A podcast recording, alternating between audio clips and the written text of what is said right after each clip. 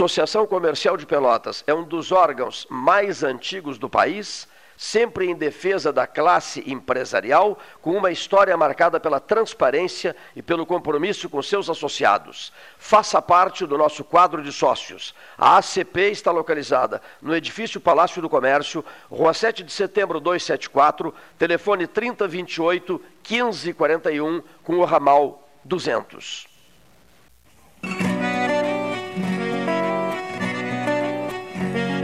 Gaúcho, desde piá, vai aprendendo a ser valente, não ter medo, ter coragem. E agora chegou o tempo dessa gente se unir pra mandar essa mensagem. Não podemos entregar o corona de jeito nenhum, amigo e companheiro. Bota a máscara, segue o protocolo Cuida de ti, da região do estado inteiro. Não podemos entregar o corona de jeito nenhum. Amiga e companheira. Bota a máscara, segue o protocolo. Cuida de ti, da região do estado inteiro. Não podemos entregar o corona. Acesse distanciamentocontrolado.rs.gov.br e siga os protocolos da sua região. Governo do Rio Grande do Sul. Novas façanhas. Nos últimos meses, o Sanep investiu muito no abastecimento de água. Foram construídas subadutoras, feitas substituições de rede, limpeza da tubulação e reativação de reservatórios. Nossos servidores também foram valorizados. Criamos adicional salarial de difícil acesso, compramos equipamentos de proteção individual, novos vestuários, novos veículos e o horário de atendimento foi ampliado. Tudo isso para melhorar o serviço à população. Você contribui e o Sanep retribui. Monsul, qualidade em carnes suínas e bovinas. Avenida Fernando Osório, 6959. Telefone 3273-9351. Estamos vivendo um momento diferente de se resguardar e proteger o próximo. Pensando nos nossos clientes e na comunidade, tomamos as medidas necessárias para esse momento. Conte com os canais digitais do Banrisul e procure o atendimento presencial só quando for indispensável.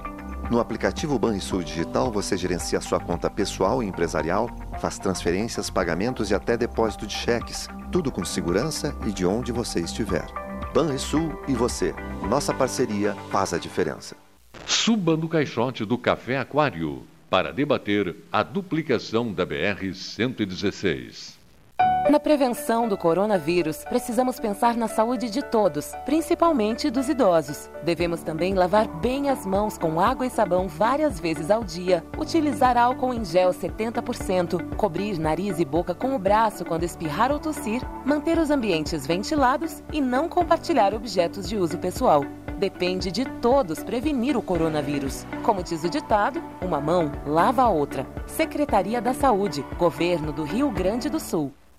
A Ecosul está no ranking das cinco concessionárias com melhor índice de desempenho ambiental do país. A boa notícia chega junto com a data que celebra o Dia Mundial do Meio Ambiente. Com essa avaliação, a ANTT quer estimular as boas práticas socioambientais. Temos orgulho dos nossos programas de redução do consumo de água, energia limpa, produção de mudas nativas, separação de resíduos, frota sustentável, entre tantas outras ações do nosso cotidiano. Somos Eco. Somos Ecosul. Genovese Vinhos, Delicateces, produtos de marca, a qualidade de sempre. Ligue 3225 7775, Doutor Amarante 526. Visite a sua Genovese Vinhos.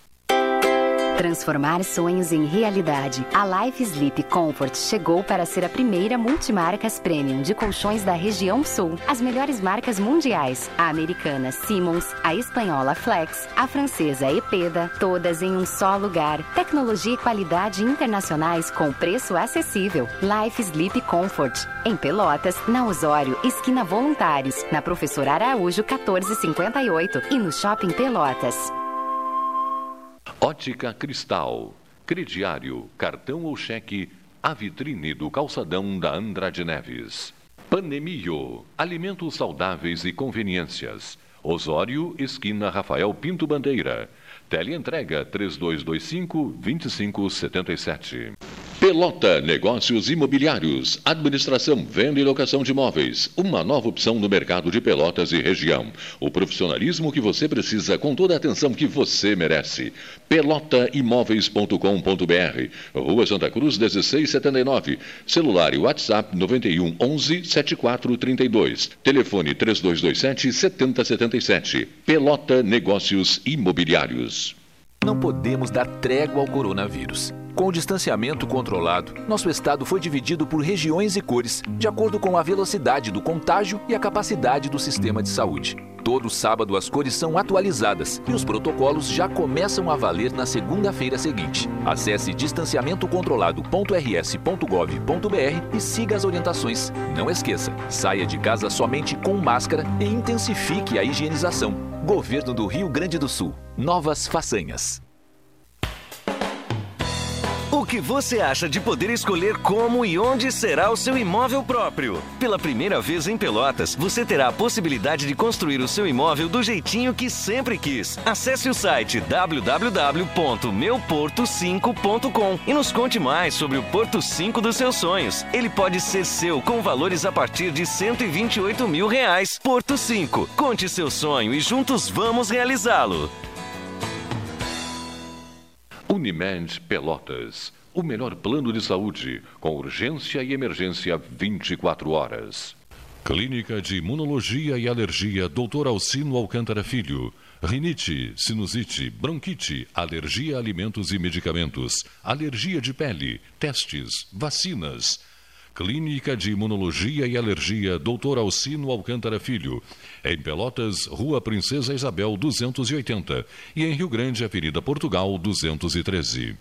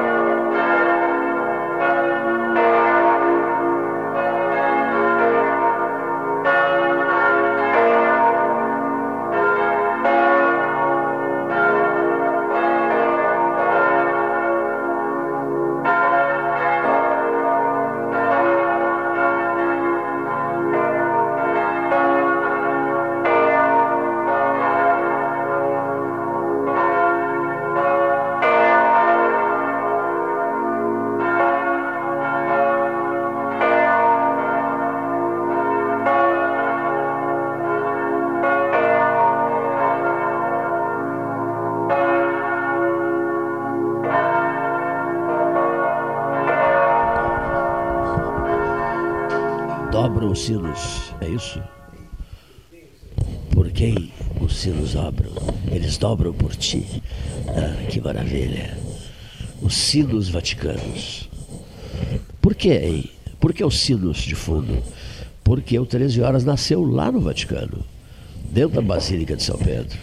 Eleição de João Paulo I, dia, que dia? 26 de agosto de 1978. 2 mais 6, 8. É? 2 mais 6, 8, agosto, mês 8. Outra coisa, BR falando em às 12, BR-116, 1 mais 1 mais 6, 8. Às 12 horas beneficentes, ah, já vamos começar bem.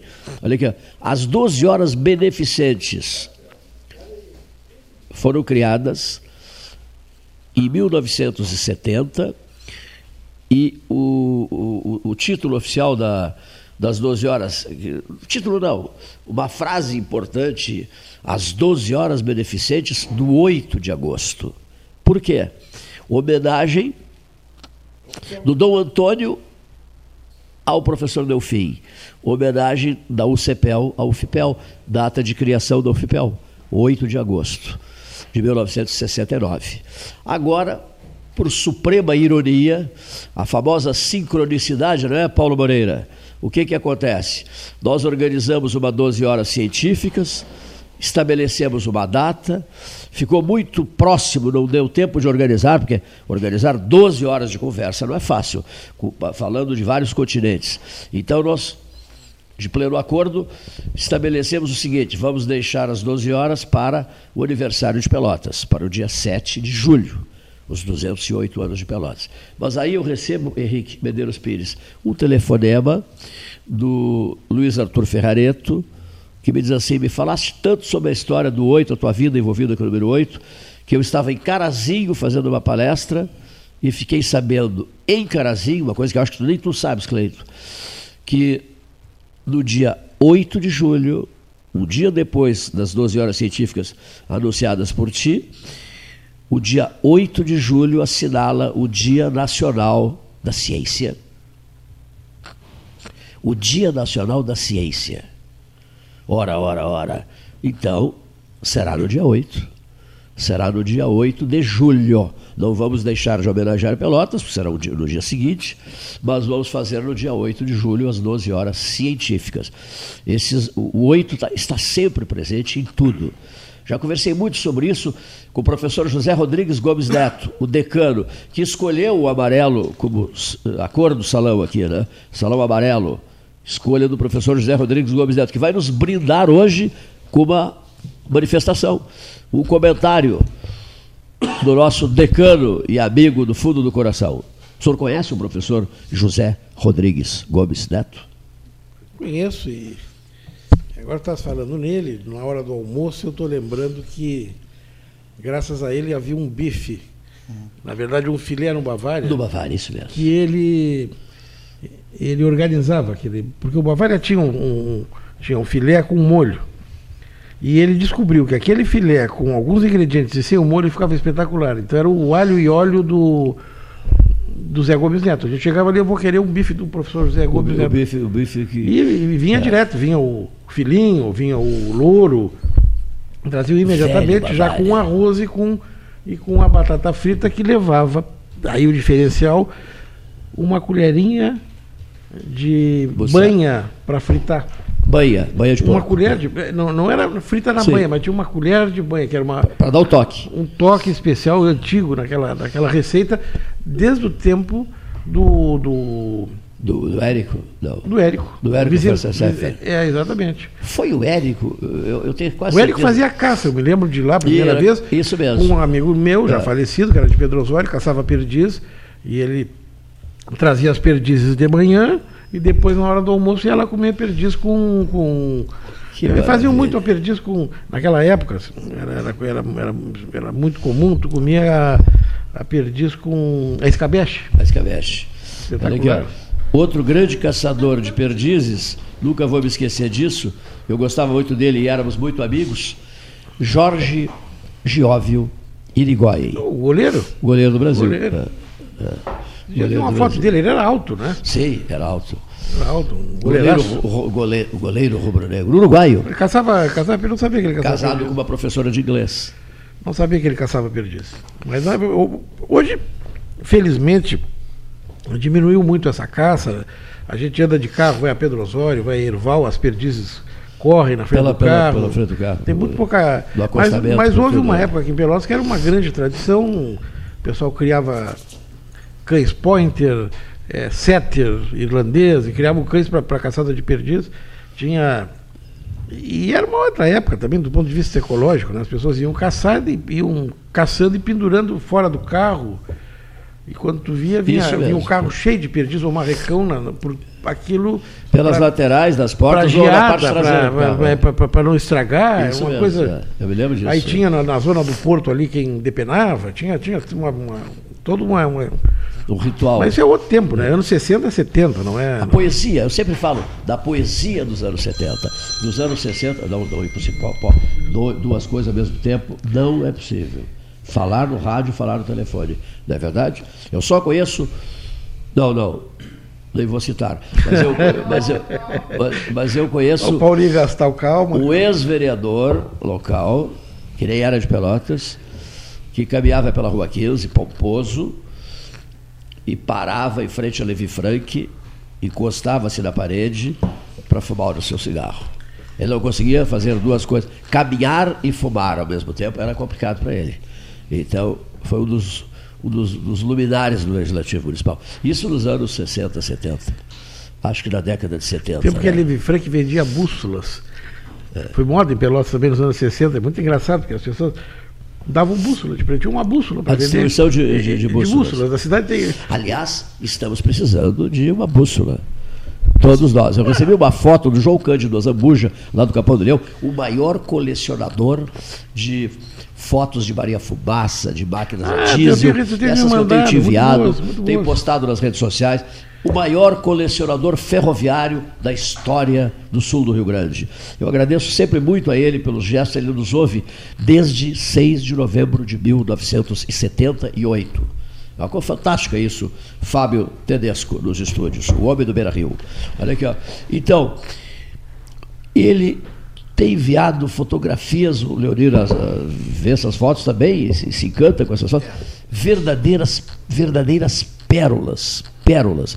Eu, eu, gosto, eu, eu torci para o ferroviário lá em Pedro Osório, eu sou alucinado por ferrovia. O Ferrareto me dizia outro dia, Cleiton, eu sou alucinado por ferrovia. Né? As pessoas me dizem, eu sou alucinado por ferrovia. Ele, o Ferrareto é de Rio Grande, nascido em Rio Grande. Enfim, Pedro Osório, o endereço da ferrovia. Santa Maria, o endereço da ferrovia. Não é Valmir Correia Fuentes. Cacequi, o endereço da ferrovia. E por aí vai. Né? Meu Deus, que tempo de ouro. Versão férrea no Rio Grande do Sul. As Maria Fumaça, o vagão restaurante. Vamos ter um vagão restaurante agora, nas 12 horas científicas, com serviços prestados pelo, pelo Bistrô Pelotense. Eu até disse ao Márcio Ávila, nós almoçamos com ele há pouco, o Gastal eu, e eu disse ao Márcio Ávila assim, Márcio, do B de Bavária para o B de Bistrô. Ficou boa, né? E ele disse, gostei, gostei. Porque o velho Bavária deixou a sua marca, né?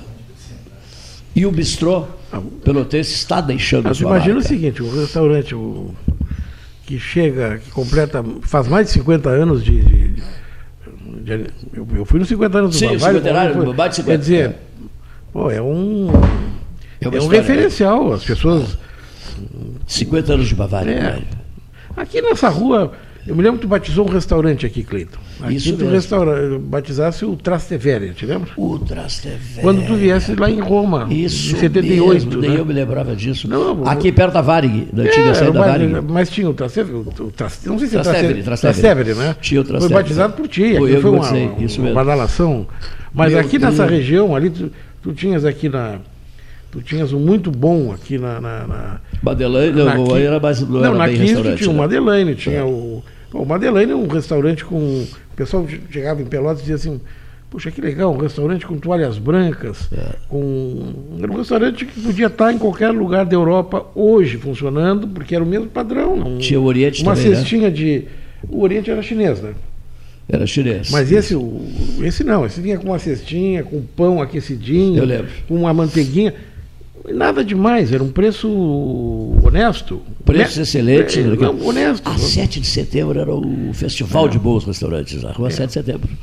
Eu sempre digo para dona, para dona Rose. E o ribatejo aqui foi Para dona Rose Klug, a, a dona Rose é a proprietária da, da confeitaria Paris. Eu sempre brinco com ela, digo, olha, quando a senhora anunciar a sua confeitaria, anuncie ali na esquina da Rua do Poço.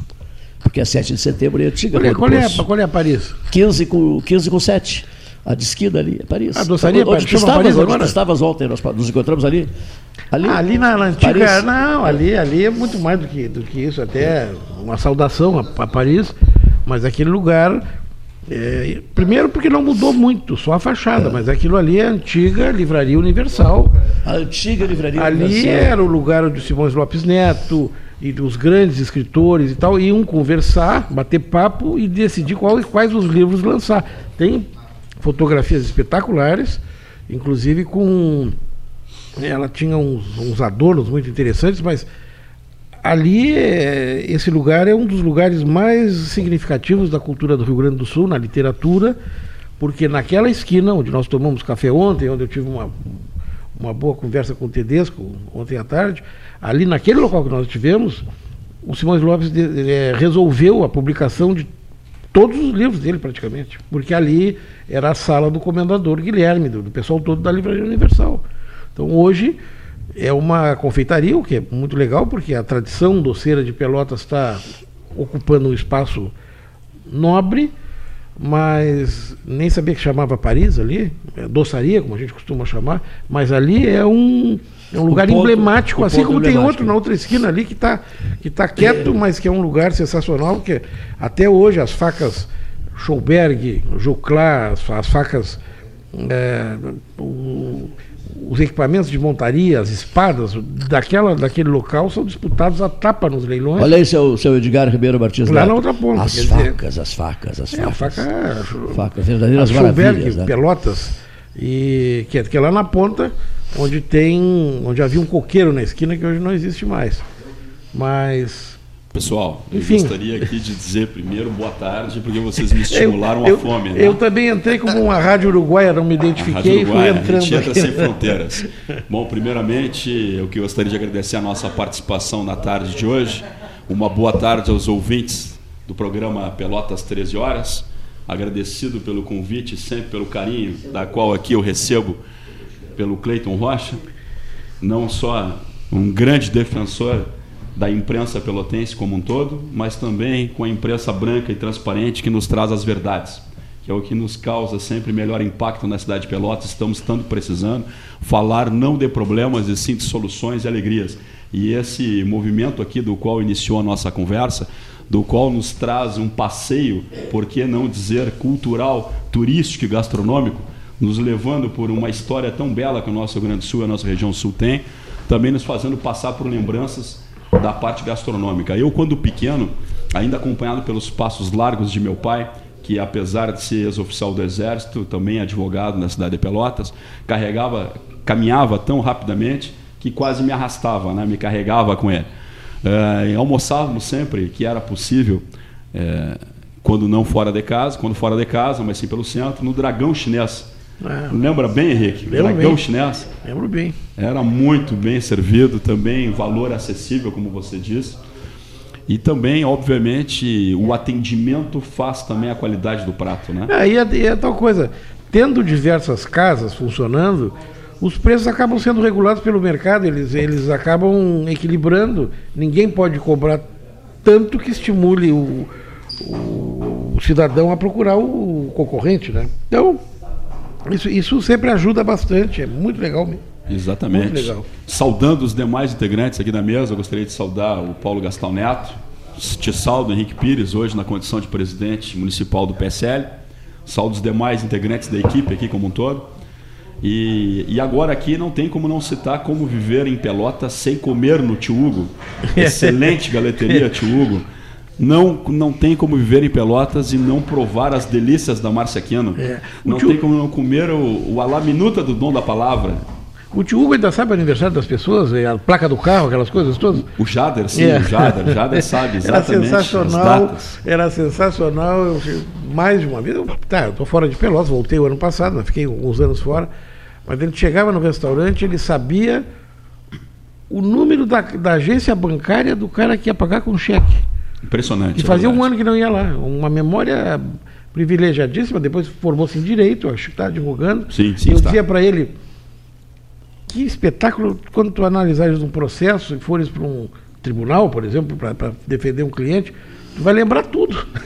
Exatamente. É muito legal. E o tio Hugo sempre, sempre, sempre aquela marca ali na ali no, no- no- naquela região da cidade de Pelotas que, que todas as noites tinha fila e tinha espera e até a entrega que eles sempre tiveram também. né? Marcou um bom período da área industrial de Pelotas, próximo à área urbana, né? A Praça Capitão Nestor de Andrade, que é aquela praça ali, é, sempre foi muito bem movimentada, tendo em vista os engenhos próximos, aí do Crocho, Uma né, feira boa ali.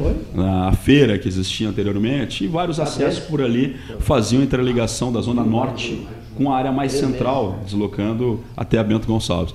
Então sempre foi uma área muito bem escolhida e eu acho que a família, pode-se dizer assim, do tio Hugo, não só era uma família que tinha boa escolha e boa mão para negócio, mas também eram excelentes seres humanos, né?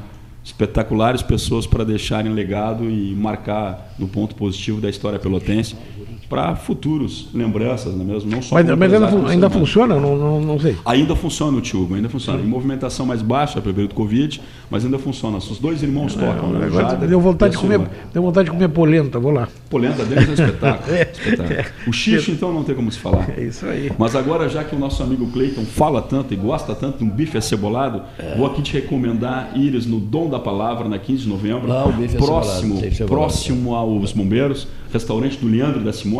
Tu vais adorar. Espetacular, uma das melhores saladas de Pelotas, preço extremamente acessível. Dom da palavra. Dom da palavra. É na rua 15 de novembro, esquina Dom Pedro II. Quase esquina do Quase esquina do Pedro Próximo aos. Aquela casa de esquina, vocês sabem aquela casa ali? Ali nasceu a Oiara Pons, viúva do Cândido Norberto. Sim, sim, sim.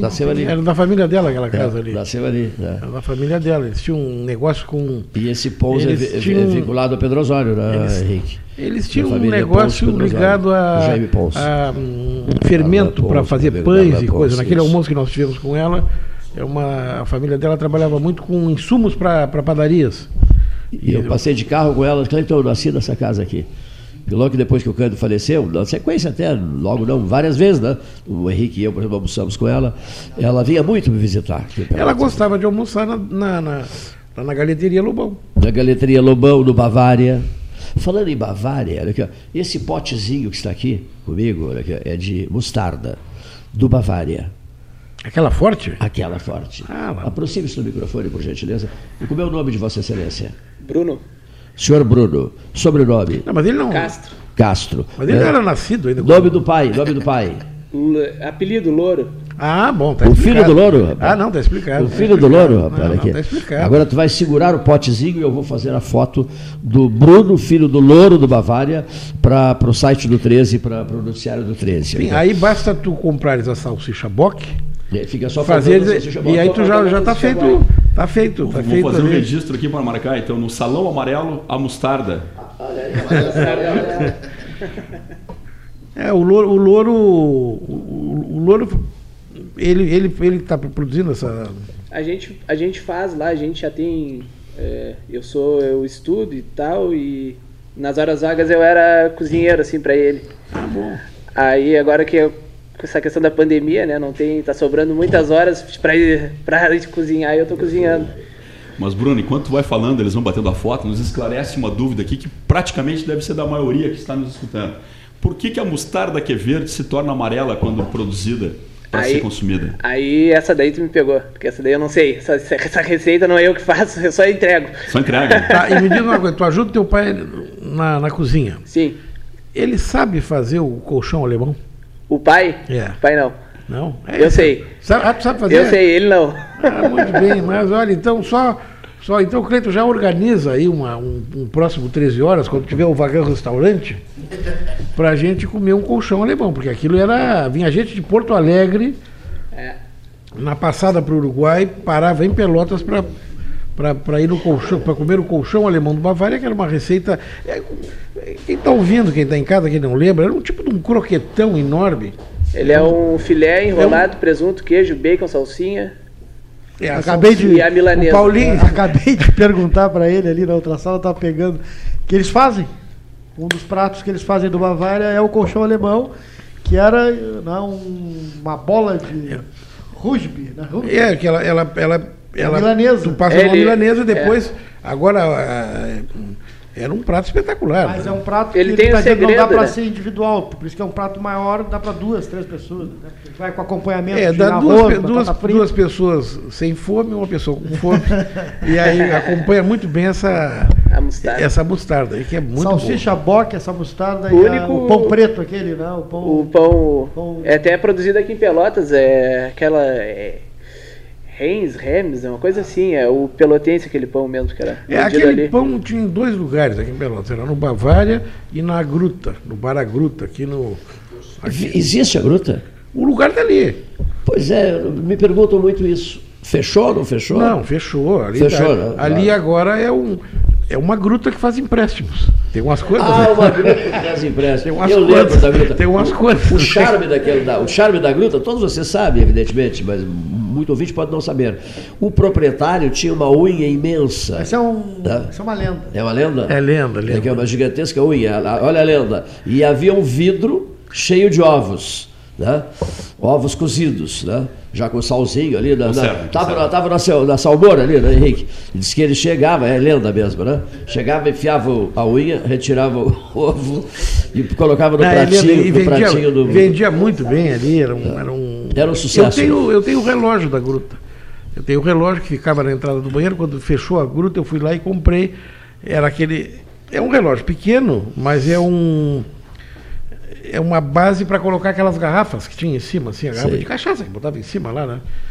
Falta só as garrafas agora. E a Mas chopeira, e a chopeira, aquela com, com cara de cartola. A chopeira era com o Max Linder, que era um grande artista, que foi precedeu o, o Charles Chaplin, e ele vestia verde. Aquilo ali existia aquela estátua em Pelotas em cima da, da chopeira. Foi vendida por um- uma família de Pelotas que mora em Porto Alegre. Está num, tá num apartamento no Morro Ricaldoni, em Porto Alegre, e eu espetáculo. namoro essa estátua já há uns 4, 5 anos. É mesmo, Henrique? Mas deve ser o- uma paulada, né? Mas, É, é mais fácil.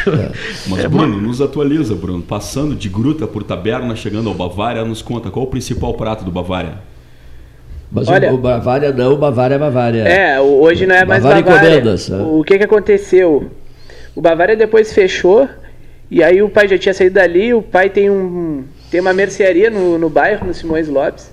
E às vezes o pai vinha no centro e muitos clientes, como ele trabalhou muito tempo ali, chamavam ele, Louro, tu não sabe quem faz, tu não sabe como fazer, e aí aquilo começou A muita- mostarda, a mu- mostarda. Começou com a mostarda. Ah, E aí ele, interessante, pois né? é, pois é, aí ele vendia a mostarda. Aí depois muita gente começou a falar, ah, e o colchão alemão, e o não sei o que, e o não sei o que. Aí ele convidou uma, uma ex, uma ex Cozinheira. cozinheira do Bavária, que também foi colega dele. Ela trabalhou com o Érico, a, É, a Clair, fundador do Bavária, em 1900. Antes que eu me esqueça, dá o telefone do teu Isso pai mesmo. aqui. Qual é o telefone? O telefone do... que a gente atende lá para as encomendas é o 98427 98427 7484. 7484. E aí a Clair, tava a Clair, o meu pai e o meu irmão. E a Clair tinha, ela tem uns problemas de saúde, ela começou a ensinar o meu irmão, porque ela não ia ficar. Só que aí é tudo difícil, né? A gente sabe que hoje pra tu abrir um negócio é, tu tem um problema muito grande, né? Que às vezes tu tá achando que tu vai ajudar, mas acho que tu tá atrapalhando, porque começa a vir vigilância dali, isso daqui, aquilo ali, e aí tu tem que pagar multa daquilo e daquele outro, aí fica insustentável, assim. Uma curiosidade minha, aquele filé o, do José Gomes Neto, que o Henrique já descreveu, bom, esse não, esse acho que essa cozinheira não prepara, né? Na verdade, o filé parmegiana, Parmegiana. parmegiana é uma das atrações deles, é isso? É o parmegiana individual. Individual. Individual. E aí domingo a gente já tá, a gente tá o molho aceitando de camarão também, né? e a gente tá agora aceitando para domingo até sábado às 5 horas da tarde pelo 984 27 7484. São porções individuais que acompanham arroz e batata frita. E aí a pessoa vai escolher, ó, eu quero ou parmegiana ou o filé de linguado ao molho de camarão. É individual, o valor vai ser 35 reais. E aí a encomenda a gente está aceitando até às 17 horas de sábado. Domingo a gente entrega ao meio-dia na residência da pessoa. Muito bom. Imagina numa, numa Hoje- pandemia tu fazer um, uma festa Ba- dessas, né? Hoje Bavária Delivery. Não, é Qual Dom nome? Samuca Delivery. Dom Samuca É, que a gente Delivery. também quis se desprender disso, né? Não, ótimo, ótimo. A gente também Fica acha o que. cardápio. Sempre que tem frutos do mar é bem-vindo para a O região. Cleiton ofereceu uma ocasião, né, no apartamento dele, um, um jantar, quando ele morava num apartamento no Areal, e ele fez sucesso porque ele fez uma panela de camarão na manteiga do Bavária. Isso, prato, a receita Ele da- aprendeu, da cozinheira do Bavária. Ele lembra? aprendeu, É, leva, manteiga, cozinheira do Bavária. leva manteiga dambi, leva um, um, um, um tablete de daquele, É, daqueles de caldo de salsinha, salsinha, muita um camarão salsinha, e aquilo. cebolinha fina, É, né? E aí tem um truque ali que eu não sei qual é, mas ficou Pimenta, espetacular. um azeite muito bom. O famoso camarão do bar. Era o prato, o Gastão lembra bem, era o prato preferido do Cândido Norberto, né? Cleito, vamos almoçar hoje, hoje onde? Não, não sei, onde é que tu queres ir? Vamos à Bavária comer um camarãozinho na manteiga. À noite, a mesma coisa, queria Bavária de novo. Dois lugares que Anos assim, eu, 80. eu, apesar de novo, eu trabalhei desde cedo. Eu comecei a trabalhar com o pai 15 anos no Bavária, era o Walter, o, o proprietário na época, o Walter Pete. E Ele aí. Tá nos ouvindo, um abraço, que é o presidente do Cidadania hoje, nosso, É o nosso presidente parceiro. da Cidadania, né? E aí depois eu trabalhei com o André, filho do Hernani, no, no Dom Otávio. E pra mim André esses. Pedro da Silva, nosso amigo André. E pra mim esses dois restaurantes eram os que tinham uma cozinha mais completa na cidade. Deixa eu tirar uma dúvida aqui. Conhe- Acho que tu não conheceste, não sei se conheceste, conheceste o filhinho? Conheci. O, O fi- filhinho. Eu moro na Quadra Fragata, o filhinho também sempre morou lá. A gente sempre Só- morou perto. Só, só tirando uma dúvida assim, o filhinho faleceu em que ano? Tens ideia? Já, já há muito tempo. né? 2017 ou 2018. Viu, Henrique? 2017 ou, ou 2018, a morte do filhinho. Que era uma figura extraordinária É. do velho Bavária. Uma outra imagem que eu guardei, essa é realmente diferenciada. Um dia acorda muito cedo da, da manhã e vai à sua horta doméstica. Ele tinha uma horta. O Érico Festa Seifert tinha uma, é- uma horta no Laranjal, na casa dele. Ele acorda, o Henrique vai gostar, ele acorda muito cedo e se dirige à horta doméstica para colher alfaces. E aí o que, que acontece? O homem grande, possante, né? o Érico cai sobre os pés de alface e fica morto. Isso é, é interessante, né? É exatamente a cena final do Poderoso Chefão, Nossa, quando o Marlon Brando morre na horta em- sobre a plantação de tomates que ele estava mostrando para o neto. É o encerramento daquela, daquela fase ali. É triste, mas é poético. Como... A taberna do Vili eu não cheguei a conhecer, Cleiton. Não sei se chegasse a. Diz, diz. Hein, Cleiton? Mas que, que, que... A taberna do Vili chegasse a conhecer? taberna eu não, não me Vili, lembro, eu claro, não, não cheguei claro, a conhecer. Aqui, ó. Outro que eu gostava muito, tinha uma salada de batata com maionese, ainda há pouco nós conversávamos, falávamos sobre a salada de do Paulo Gastão Neto, é imbatível. Olha aqui, ó. aqui da volta da praça, do Romeu, Romeu, lembra? Vienense. É Vienense. Era Vienense? Não, não era Vienense. Não, ele está falando. É da 7 de setembro. Não, não, ele Era está falando Tirolense. Galeto. Tirolense. Vienense é daqui na 7 de setembro. Concordas que é Restaurante uma salada de batata com maionese? dos Eu sei fazer, eu sei fazer. Quando fui abrir o Maxi Beef em Rio Grande, eu estava lá trabalhando com meus primos, Armando Beresdorf e Luiz Ernesto Netti, no, no Supérfluo, e chega o Mano Oliveira, tinha uma caravana branco, e tinha me escolhido para ser o gerente da primeira churrascaria ao estilo eh, Argentino. uruguaio, aquelas com grelha, que iria abrir em Rio Grande, ali no Parque Marinha. Ele disse assim, tens disponibilidade para ir a Montevidéu comigo? A hora que tu quiser. No outro dia ele passou na minha casa, na caravana branca, e fomos a Montevidéu.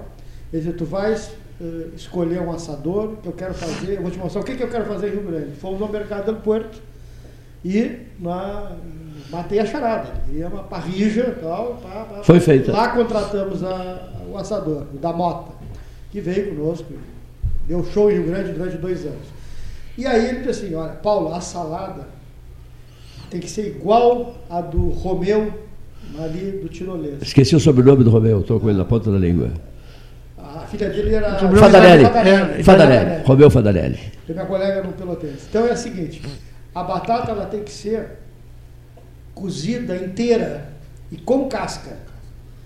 Tá? Eu- essa semana é a segunda vez que eu ouço isso. E aí- com casca. Com casca. Com casca. Aí deixa ela gelar, tira a, a pele e, e cola, eh, corta com quadradinhos pequenininhos. E aí mistura com azeite, com salsinha, com ovo picado e salsicha não de lata, salsicha essa que vem em pacote, também quadradinhos bem minúsculos.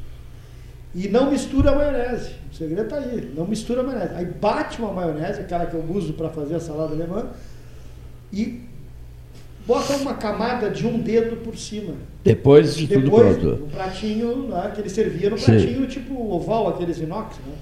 ou maior, ou menor, a pessoa podia meia, meia salada, e cobre ali com ovo picado e a salsinha. Que não e faz a mal. pessoa ia misturar a salada na maionese na, no, no seu prato. Entendeu? Que não faz uma quarentena aí. Ah, é um que maravilha. Faz uma quarentena, né? É um espetáculo de salada. Mas o Gastal judia da gente nas redes sociais, mostrando lá os, todos os tipos de corte de gado, de cordeiro que ele assa. De carne, é. Pena que não convida, né? Esse é o pior problema, né?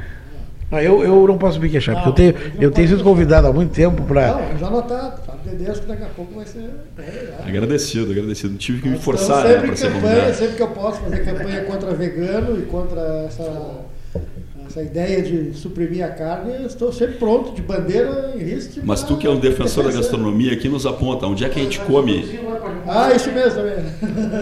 onde é que a gente pode comer em Pelotas uma boa paella de frutos do mar? Puxa, boa paella de frutos do mar. Em Pelotas. É, o, o tio Beto fazia, né? O Beto fazia. O tio Beto fazia. O tio Beto fazia. Mas o- por encomenda. O irmão dele também, o Hugo Azevedo, o Guinho, meu grande amigo, um cozinheiro de mão cheia, um cara que é, cozinha maravilhosamente bem e tem no seu cardápio coisas assim excêntricas, caças. E, coisas E o Veleiros? O, o, o, Veleiros fazia, né? Como era o nome, Cleito, do seu lá do Veleiros? O lá? Zé. Não, não, não. Craque. Esse é craque. O Zé, o Zé lá do Veleiros, O né? Veleiros fazia a, a, Frutos. a paella. Frutos, Esse é craque. Infelizmente, agora por último, do O Porto Hernani faz também. O Antônio Hernani, Hernani faz uma paella dos deuses. Agora, restaurante que É. faça a paeja pode nos ligar aqui, né? Pra, pra, pra, pra Pra que possa dar a resposta. O Dom Otávio fazia, né? O Dom Otávio Dom fazia. Otávio fazia. É. E agora citado pelo colega aqui sobre o veleiro Saldanha da Gama, infelizmente perdemos um excelente restaurante de todos os finais de semana, que era o Porto Madeiro, do Chico e do Alexandre Madail. Tô sabendo agora. Estava muito bem servido, espetacularmente, inclusive na Semana Santa. Um cardápio fabuloso Terminou? de peixe frutos do mar, terminou. É mesmo? um excelente camarão ao molho. Perto do brilhante ali. É, na realidade, é. o veleiro Saldanha da Gama, nós estamos falando da zona do Porto. Não, não, não. Eu estou me referindo ao. Ao Porto Madeiro? Ao Porto Madeiro. Um restaurante Porto Madeiro. É, Ali perto na do realidade, brilhante? É, frente ao brilhante. Frente ao Brilhante, É. Fechou? Fechou? Ah, mas eu estou citando sobre o restaurante Madeiro, Madeiro. dentro do Veleiro Ah, Saldanha tá, Gama. tá, tá, entendi. Ah, não, não, não, propriedade tem nada a ver com o Porto. Nada a ver, não, não, não, até para não. Olha Nada aqui, ó. Não, não, Do tá. Chico do vai, muito bem, obrigado, o Porto Madeiro. É o- É outro nome. Lá perto do Brilhante. né? Parrijada? Chico Coelho e Alexandre Madail. É, é o- É, na frente do Brilhante tem uma, uma, uma, uma, uma Exatamente. muito Outra boa, coisa que eu não posso deixar, tá me lembrando agora do meu amigo Aldo Miller, Aldo Alfredo Miller, cujo sobrinho atuava em São Lourenço do Sul. O nome do sobrinho do meu amigo Aldo Alfredo Miller é Vinícius, e ele trouxe o Vinícius de São Lourenço para Pelotas. O Vinícius hoje está instalado ali na, perto da, da curva ali na curva perto do Guga Lang ali antes um pouco me ajuda a localizar o Vinícius ali É na do Laranjal, né? Ei, Paulo. Altos do Laranjal, Altos do Laranjal. é, fica do lado. Da, da, havia um outro Piratas, restaurante. Ao, Piratas, isso, perfeito. Muito obrigado, Paulo. Na Ao, ao lado do Piratas. Sabe o Piratas? Quem vai para o Laranjal? Passa o Bito, né? entre o Bito e o Guga. Tem o Piratas, ao lado do Piratas, o Vinícius. E chama Vinícius. É O mesmo nome de São Lourenço, que tinha em São Lourenço. É, e o, o Vinícius. Restaurante Vinícius. O, Vi- o Vinícius em Pelotas, que era do. do Isso, lá atrás do tempo. É o outro é, Vinícius. que era- né? É. ficava no, no, no- no Pelotas, ali do Esporte Clube Pelotas. Foi um Chaves, né? grande, É. um grande Esse que restaurante. fala é o da Gonçalves Chaves. É, espetacular. Ali o melhor. diferentes ali, eh, É. diferentes as propostas. O Vinícius fazia mais tipo Bavária, assim, ah, uma cozinha mais. O Vinícius, esse novo, é uma, uma cozinha mais elaborada, mais. E, personal- e citando boa qualidade de carne, com cortes novos, atualizados, cortes nobres, o Piratas, agora muito bem citado pelo Cleiton, do Daniel e seus associados, é. oferta lá carne não somente do frigorífico Zimmermann, como do Coqueiro e também nosso aqui, do Nossa Carne, né? Nossa carne. Muito boa carne, excelente. A carne do coqueiro sai da Pois é, agora é interessante, pegando... Nossa pegando... carne é a criação do, do, do, do Edson Paulo, Almeida. E também do Paulo, do Real, Paulo. Alves da Silva, que, que trabalhou é o... muitos anos lá no, no, no trabalha no Guarabara hoje, na controle de qualidade ali da carne do Guarabara. O Paulo é um. É o produtor, inclusive, produtor, né? É o produtor da carne. A carne super bem acompanhada, uma carne de primeira. Agora, a gente a está falando desde o início, por coincidência, o Cleiton veio de um almoço ótimo, a gente seguiu conversando e tal, mas a gente ampliou aqui na, nessa conversa uma das, uma das coisas que fazem a diferença de Pelotas em todo o estado do Rio Grande do Sul e e fazem com que Pelotas seja uma referência. A questão gastronômica aqui. Acho, acho que Pelotas, é, até fazendo um gancho com a conversa que, eu, que nós tivemos ontem, Pelotas tem é, algumas coisas que precisa, de alguma maneira, organizar melhor para que isso possa ajudar a alavancar a nossa economia. É, um bom restaurante tem que estar conectado com um bom um bom hotel, uma programação que as pessoas possam, depois do almoço, fazer. Enfim, a gente tem que começar a pensar em como utilizar esse potencial que a cidade tem, ampliar esse, essa, essa, essa capacidade de atendimento e fazer com que as pessoas curtam um pouco mais Pelotas. A cidade já tem uma arquitetura maravilhosa. Nós temos aqui na. Tomara que passe rápido essa questão da pandemia, mas nós temos aqui na volta do Mercado Central alguns espaços novos que estão atraindo gente de toda a zona sul do estado. Era uma zona que ficava, eu morei ali sempre, um, pelo menos um bom tempo, uma zona que ficava às moscas do fim da tarde. Hoje tem um movimento espetacular e as pessoas chegam em Pelotas e gostam de curtir é. essa, esse, até esse aspecto que nos, nos, nos lembra Lisboa, nos lembra Montevidéu, com Agora, carnes falasse, falasse maravilhosas. Tem que haver conectividade. Tem que ter conexão. Entre o restaurante, entre o hotel, entre a opção de lazer, passeio, né? isso, é as águas. Isso é uma coisa que dá para isso é uma coisa que dá para organizar, Paulinho. As outras cidades. Um passeio de dois dias, três dias, a pessoa ficar duas noites, três quando, noites. Quando o teu primo, teu tio, teu parente criou o Festival de Cinema de Gramado, o PF Castal. PF, Paulo É, no primeiro festival, o, o secretário de Estado na época, é, o prefeito era o Horst Volk, eu acho que era, e o secretário, agora daqui a pouco eu me lembro o nome dele. Terminou o festival de cinema, um espetáculo, terminou a primeira noite de, de, de, do, do, festival, e as pessoas saíram para os restaurantes, e os restaurantes em Gramado fechavam às 10 da noite, não tinha nenhum restaurante aberto. Nenhum. E aí eles se deram conta do seguinte: ok, nós vamos alavancar a economia dessa cidade com o festival de cinema mas nós vamos ter que tratar da infraestrutura no entorno, porque as pessoas não entendiam que alguém às 10 da noite fosse para o restaurante. Mas por que, não jantou às 6? É. Era o que o pessoal ouvia lá. Sim, mas esse pessoal de, de, de mas, cinema, ele, sim, sim, querem, mas, a vida começa depois Sim, exatamente. vai teatro, até às 3, 4 horas da manhã, é, é, é, a mesa que vai um litro de uísque, é. entendeu? Pro, pro, pro, eles conseguiram reverter isso, mas não foi fácil. Mas foi fazendo reuniões com as entidades empresariais, porque não tinha, o hotel mesmo, eram, eram hotéis mais acanhados. Aí daqui a um pouco um grupo habitacional empreendeu, fez um hotel grande, aí fizeram uma sala de cinema. Essas coisas vão Sim. sendo construídas com a presença do poder público, que tem que ter um papel fundamental nisso, como agente de, de, de fomento, com, enfim, com todos os papéis que o poder público pode ter, e com entidades empresariais que entendam isso. Claro. Entendeu? Porque não é possível tu sair de um. Do, aqui em Pelotas mesmo, havia um problema de restaurantes fechavam cedo porque não tinha como levar a cozinheira para casa. Não. Então aí terminou um evento. Então, como é que, hoje não precisa, hoje não tem mais problema, porque tem o, tem o Uber. O Uber resolveu muito isso, mas assim, ó, vamos lá, a última vez, vamos servir aqui, porque 10 da noite, 10 e pouco, porque é, mas sabe, Henrique. Eu, vou, eu só quero pedir um minutinho. Se tivesse restaurante lá no, claro, Laranjal. Laranjal aqui. Eu quero pedir um minutinho, porque hoje tem uma informação em relação à, à pandemia, que o reitor da Universidade Federal de Pelotas, o professor Dr. Pedro Curialau, né, teria falado em lockdown de 15 dias.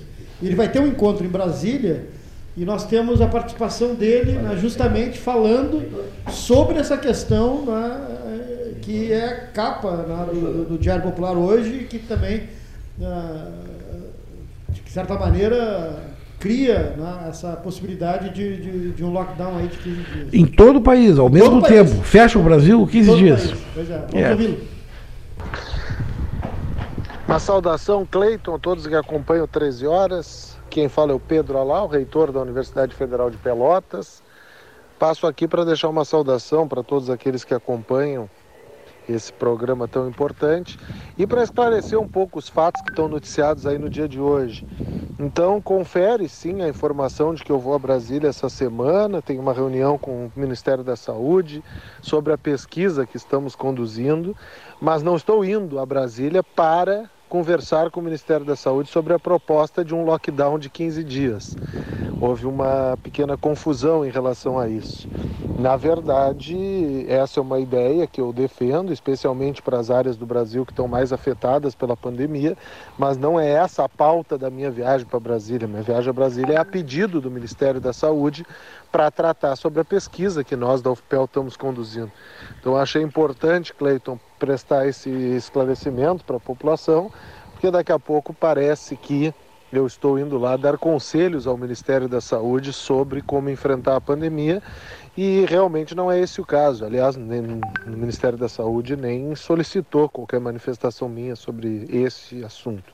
Então, estou indo lá para conversar sobre a pesquisa, que o o 13 Horas tem acompanhado desde o começo para conversar com ele sobre a finalização da pesquisa. Falta apenas a terceira fase, que vai ser realizada na semana que vem.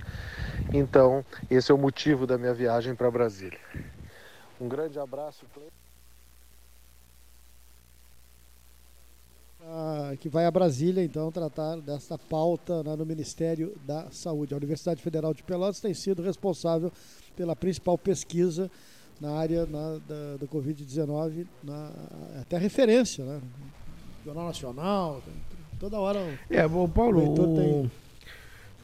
é, é, uma, é, é, uma proposta que certamente vai chamar a atenção do país inteiro. É, mas na verdade. Pela ele, credibilidade, ele não, pelo. Não... Mas, Paulo, vê o seguinte, há, uma, há, uma, há um problema político que está se sobrepondo a uma questão sanitária que deveria ser prioridade. Quando o quando saiu o ministro Bandetta, nós tínhamos mil mortes. Quando saiu o ministro Taish, nós tínhamos 10 mil mortes. E nós estamos com quase 45 mil mortes hoje e nós não temos um ministro da saúde titular no Brasil. Então isso é um problema, as pessoas desrespeitando regras, Brasília. Não tem uma referência, não tem um. Está faltando governo. Está faltando, infelizmente, está faltando governo nessa questão do, do, do enfrentamento da Covid. Felizmente os estados e os municípios estão segurando a onda, mas é, de fato deveria ter uma condução nacional que desse mais segurança para todo mundo. Fica uma briga de versões, uma briga de é, fulano disse, fulano não disse. O problema é que não era uma gripezinha, o problema é que hoje nós temos quase 45 mil pessoas falecidas no país em função dessa, dessa porcaria dessa doença uma economia toda afetada. Eu diria hoje que não, o, o país todo é vítima disso. Não, não, não tem 45 mil pessoas que morreram. As, não, as vítimas somos todos nós, porque nós vamos demorar muito para nos levantar do ponto de vista econômico, sim, da geração de emprego, da, da reversão toda que tem que ser feita, a partir desse episódio dramático que, que o mundo está vivenciando e todo mundo em alerta, porque na China, onde já estava vencido o problema, ele ressurge. Então não é bem assim, né? E Aí... As pessoas nunca mais serão, né, no curto prazo, médio prazo, terão os mesmos hábitos. Não. Verdade. Vai verdade. mudar e não vai voltar a ser como, como Os era. três beijinhos aqueles. É, beijinhos e avião lotado, ônibus lotado. É um tá novo, tá tendo, é, né? É um tá novo tendo, tempo né? né? de comportamento. As grandes cidades estão tendo ônibus lotados. Né? Novo tempo de comportamento, de novidades até mesmo para se reinventar as possibilidades de empreendedorismo na área empresarial. Mas aqui falando sobre o, a Universidade Federal de Pelotas, eu acho que nos cabe citar boas notícias, né? Então, portanto, no dia 9 de junho, o coordenador da bancada gaúcha, o deputado federal Giovanni Cherini, que foi reconduzido recentemente para o seu sexto ano consecutivo à frente, é, em conversas com o ministro da Saúde, o secretário de governo da Presidência da República, recebeu a confirmação da habilitação de 20 leitos de UTI adulto tipo 2 para o Covid-19 para o Hospital Escola da Universidade Federal de Pelotas. A portaria foi número 1502, datada do dia 8 de junho, que prevê também recursos do bloco de manutenção das ações e serviços públicos de saúde no valor bem expressivo de mais de 2 milhões. Mas é esse, esse é, é, é, Notícia é, boa, né, Henrique? Esse é o aspecto importante. É um hospital de referência, público, e ele não está propondo nada fora do, do ele está equipando um espaço público que vai ter o seu, a sua capacidade de atendimento potencializada. É isso que a gente precisa. A catapultar os bons negócios, os é empreendimentos corretos, é os hospitais que públicos que têm boa administração e certamente sempre valorizar a possibilidade de salvar vidas. Ao todo já foram habilitados 584 leitos de UTI Covid entre os hospitais contratualizados com o Estado, via municípios, né? É, que reforça o compromisso do nosso coordenador da bancada. Então, nesse ponto de vista, são 20 leitos a mais para o nosso hospital escola, tá? tipo 2 Covid-19 exclusivamente. É um deputado, é um deputado gaúcho que em Brasília, quando convida para uma cerimônia, ele vai de bombacha, o pessoal adora, ele usa a bombacha, o lenço, o lenço vermelho no pescoço, é um, é um, é um bárbaro, o pessoal diz lá. né? né? Quem é esse? Quem é esse? Estamos falando aqui. É, Não só o nome do deputado. O deputado federal Giovanni Cherini, ah, os 20 leitos ah. agora para a Universidade Federal de Pelotas, para o Hospital Escola. Mas, o da bancada da o, o, o professor Zé Gomes está nos ouvindo? O professor José Rodrigues Gomes Neto está nos ouvindo. Ah, que beleza. Um grande abraço a ele, ele que faz falta em torno dessa mesa, trazendo às vezes assim um, um contribuindo, né, temperando o debate aqui do 13 horas como, como sempre temperou, trazendo lembranças, trazendo histórias, lembrando da faculdade de direito, lembrando da convivência durante tantos anos com o doutor Mozart Russumano, que era que era um irmão dele, adorava. Também íntimo da Gilda, né? Exatamente. É. E. Inclusive das Não, e sabia bastidores. Até. Quem falou foi o professor Quer dizer, quando veio Daqui a pouco veio o Lacerda Pelotas, ele estava junto. É, ele, sim, sim, sim. Sempre lembro da, da, da, do bom papo do professor Zé Gomes. Lacerdista, né? Entusiasmado pelo Carlos Frederico. É, não são muitos, né? Porque aqui, muitos, aqui, é. aqui o Rio Grande do Sul é, é, um território brisolista, é, é, predominantemente. Mas, mas há os lacerdistas, por isso era importante ter aqui, né? Tem mais, o, acho que o Carlos Vilela também é lacerdista. Carlos Urbano Freitas Vilela, né? Carlos Alberto Childe que essa Maria. Cleito, tem que ser nome completo. Nome completo. Nós temos o hábito de pronunciar os nomes das pessoas. É, tem que ser nome completo. Marechal Lotte. Henrique Drufes. Henrique Batista Duffles Teixeira Lotte. é, é, mas aí. Agora vamos fazer o um brinquedo aqui. Qual é a pronúncia certa do nosso excelente deputado e amigo também, deputado Daniel da TV? Grande abraço. Qual é a pronúncia certa, Paulo Gastão? Trezessiac. Trezessiac. Um grande abraço, amigo. É, é polonesa? Sim. É polonesa, sim, é difícil. É... Difícil. E, tem, é aquela, difícil. e tem aquela menina aqui é de Pelotas, difícil. que é neta da dona, da dona Diosma, também que tem um sobrenome. É, é. A, né, como, é, como, é, como é o sobrenome da neta da dona Diosma? Aliás, a dona Diosma. Ah, Mel. Frankoviak. Frankoviak. É Melanie. Esposa, é esposa do do ator do do, do, do, do Rodrigo Santoro. Tem um, sabe que ela faz uns programas na televisão espetaculares. É. E esses dias eu trocando de canal ali, havia uma havia um vinhedo na Espanha e ela ela justamente estava mostrando o cidadão fazendo uma paeja a valenciana maravilhosa e tem eu não sabia que tem até uma maneira diferente de colocar o arroz na panela. Tu não bota o arroz na panela, tu vai como se fosse lavrando a panela com um saquinho de arroz. É uma coisa espetacular. Isso aqui é um programa de rádio ou um restaurante? Vamos gerar fome. Olha aqui, pessoal. José Rodrigues Gomes Neto, o decano da mesa, 13 horas. Estamos com muita saudade dele. Boa tarde, Cleiton Rocha. Boa tarde, Gastal. Boa tarde para os senhores ouvintes do programa 13 Horas. Eu estou levando a quarentena da maneira com que o governador e a prefeita de Pelotas recomendam, quero dizer, isolamento social absoluto. O país, no momento, está vivendo uma situação muito difícil. Essa situação se repete em outros países do mundo. Acontece que aqui no Brasil ela aconteceu um pouco mais devagar. Parece que agora ela começa a se mexer para aumentar um pouco. Isso é uma coisa que nós precisamos esperar para ver, porque no momento a economia está afetada é, por viagens, por compras e etc. Não. E nós não, não estou vendo televisão. É ah, faço algumas coisas aqui fora que são necessárias e que eu vou atualizando, mas televisão não estou vendo. Me informo pelo programa 13 Horas do Cleiton Rocha, que faz com que eu fique mais ou menos a par de como as coisas estão se desenvolvendo.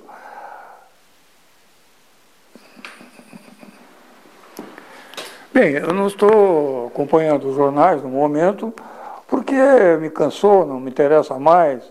Enfim, eu vou acompanhar o teu programa, que é um programa que me chega, eu conheço bem, porque participo dele, chega com honestidade, chega com, com sinceridade, então eu acompanho esse problema todo do, do, do da pandemia. O Bolsonaro, que foi um candidato que eu votei, votei premido pelas pesquisas que deixaram de fora o meu candidato, que era o senador do Paraná, eu então votei no Bolsonaro para não ter que votar num candidato do PT, que em tudo e por tudo naqueles tempos era uma pessoa completamente condenada. O Bolsonaro, de saída, ele recomendou o filho dele para embaixador nos Estados Unidos.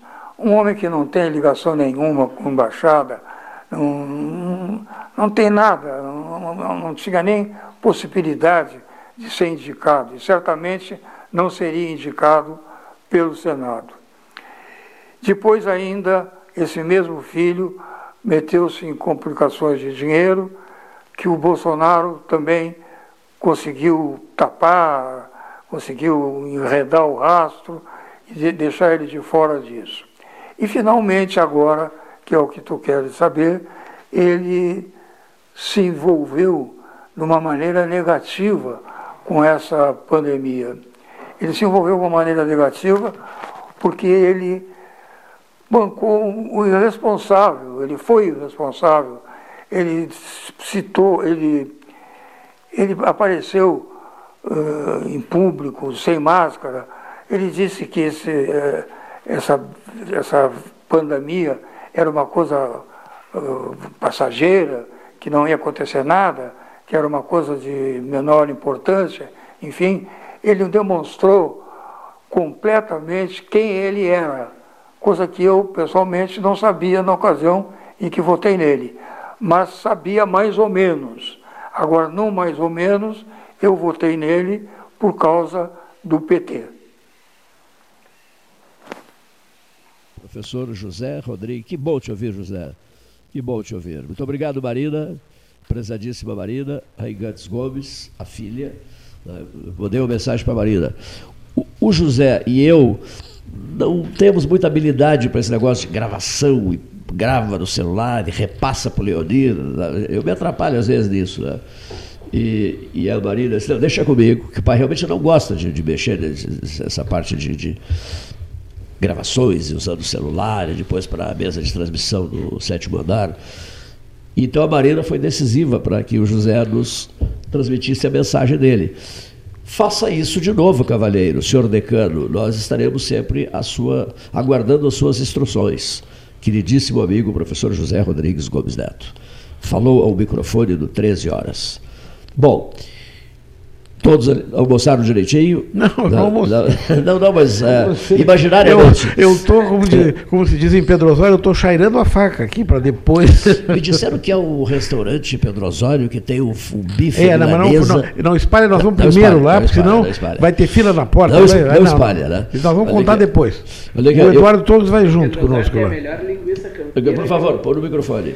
Em Pedro Osório tem a melhor linguiça campeira que eu já vi assim na, na minha vida. Yeah. Do, do mercado cent, não, central Bom Churrasco.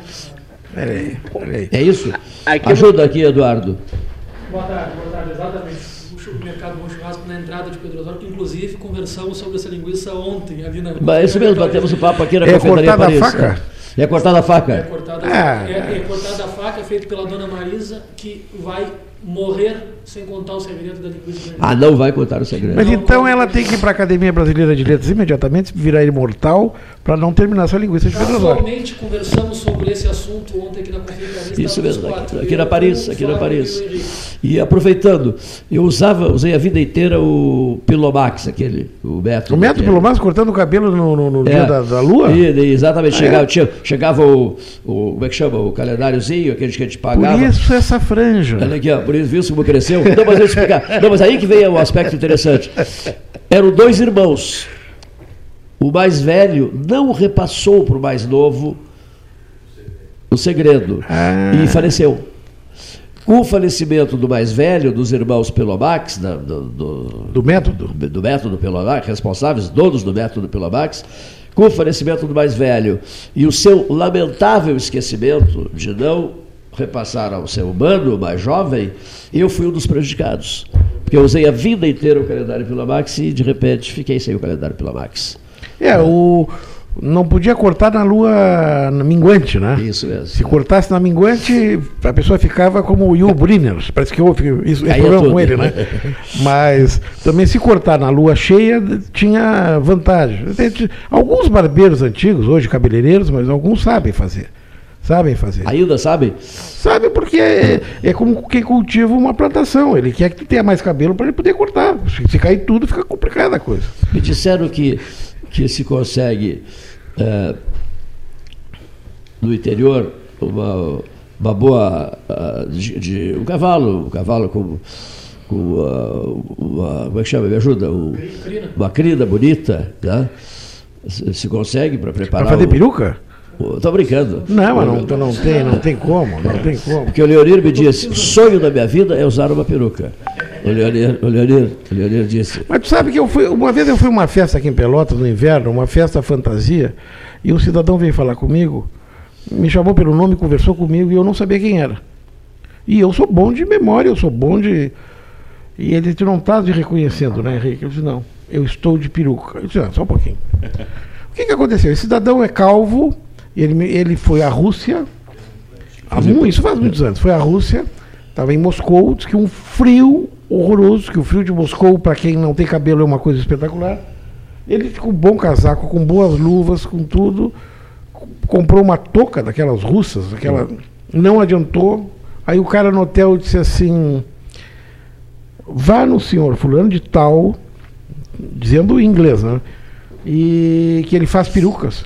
E o senhor compre uma peruca. E aí o senhor vai ver a diferença que faz aqui na Rússia usar uma peruca com a touca essa. Ele comprou, disse que só usou durante a temporada, disse que resolveu, visitou tudo que podia com a peruca. Ele disse assim: ninguém me conhecia aqui na Rússia. Se estava ridículo, se não estava. Não Né? Tá, ele até.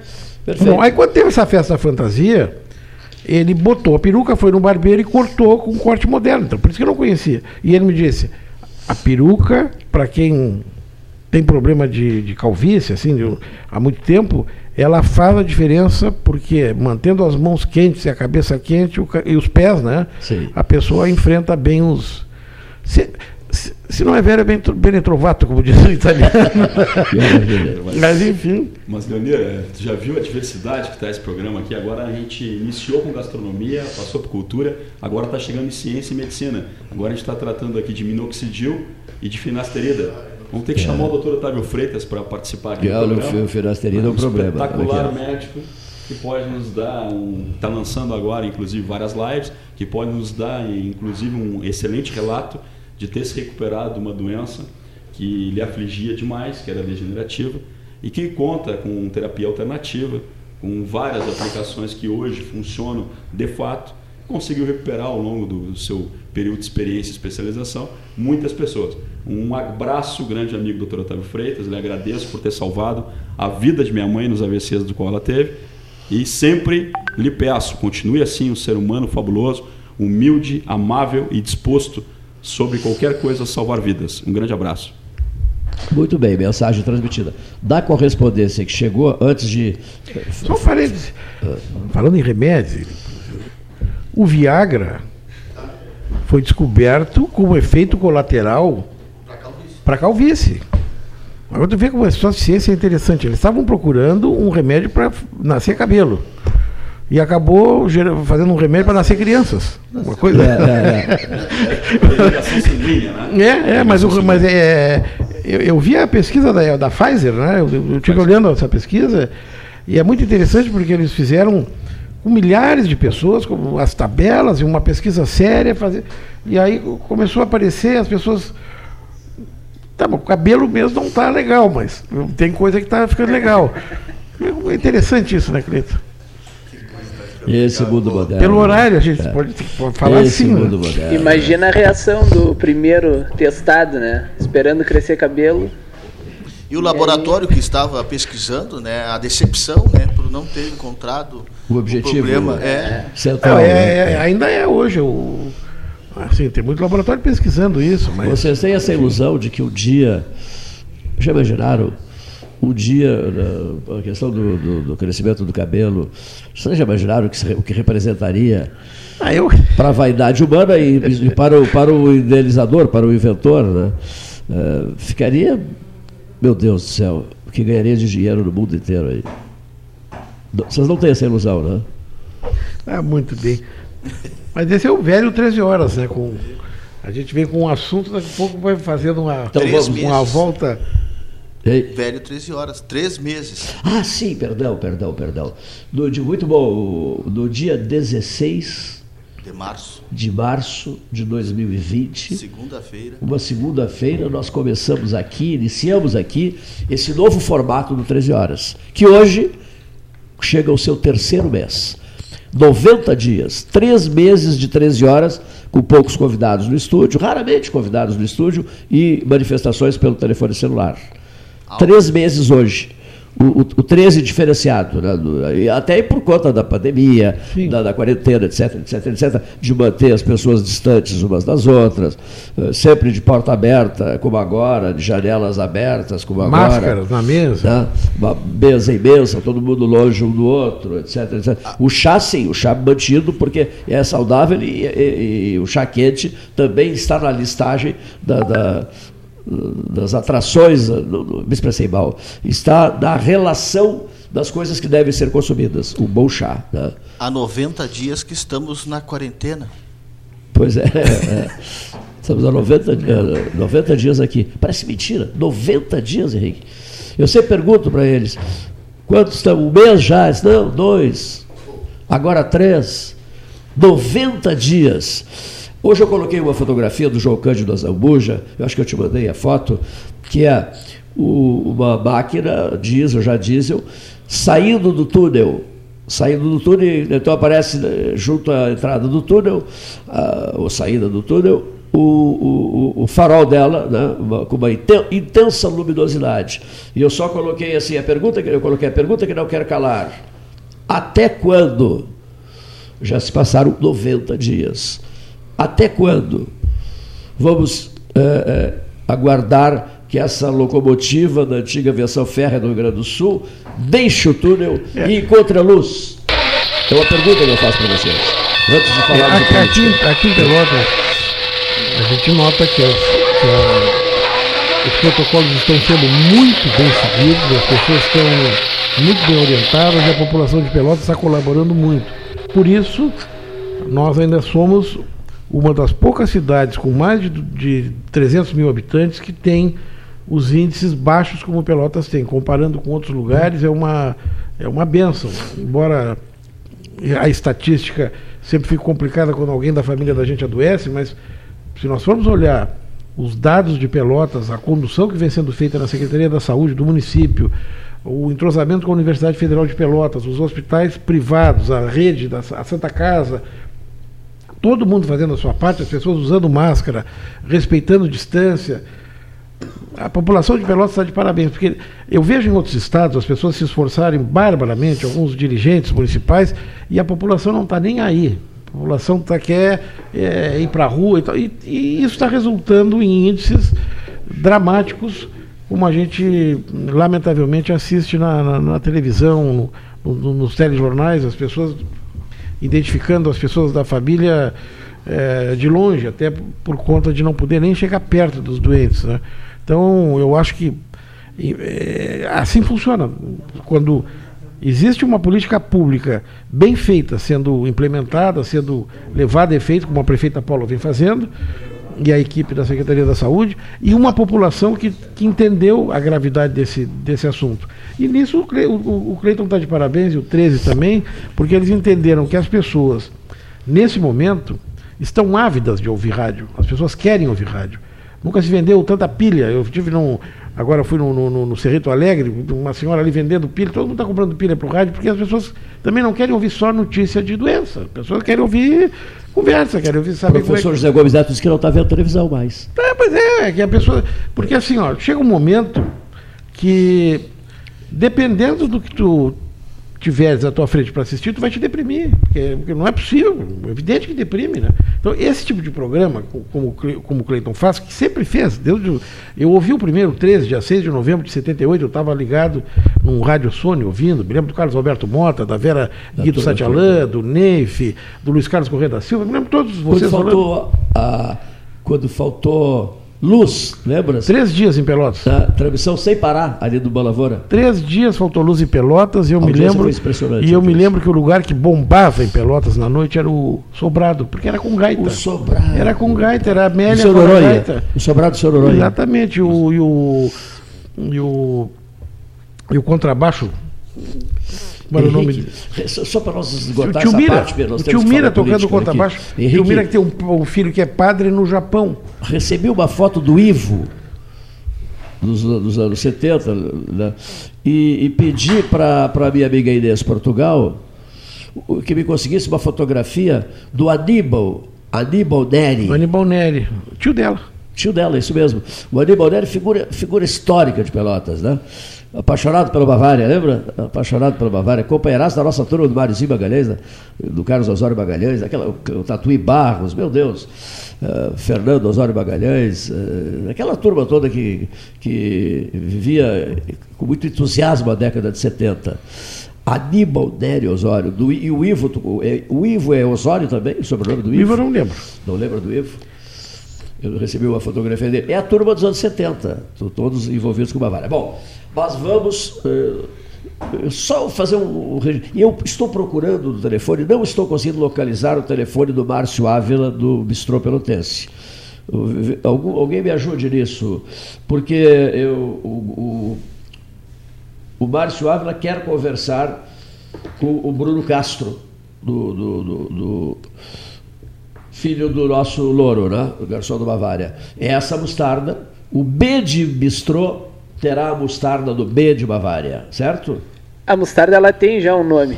E a gente já fez e tem um slogan, só que ainda não consegui pegar ainda o material com, com o rapaz lá. É Bávara. Muito bem. Tá? Bávara. Bávara. Bávara.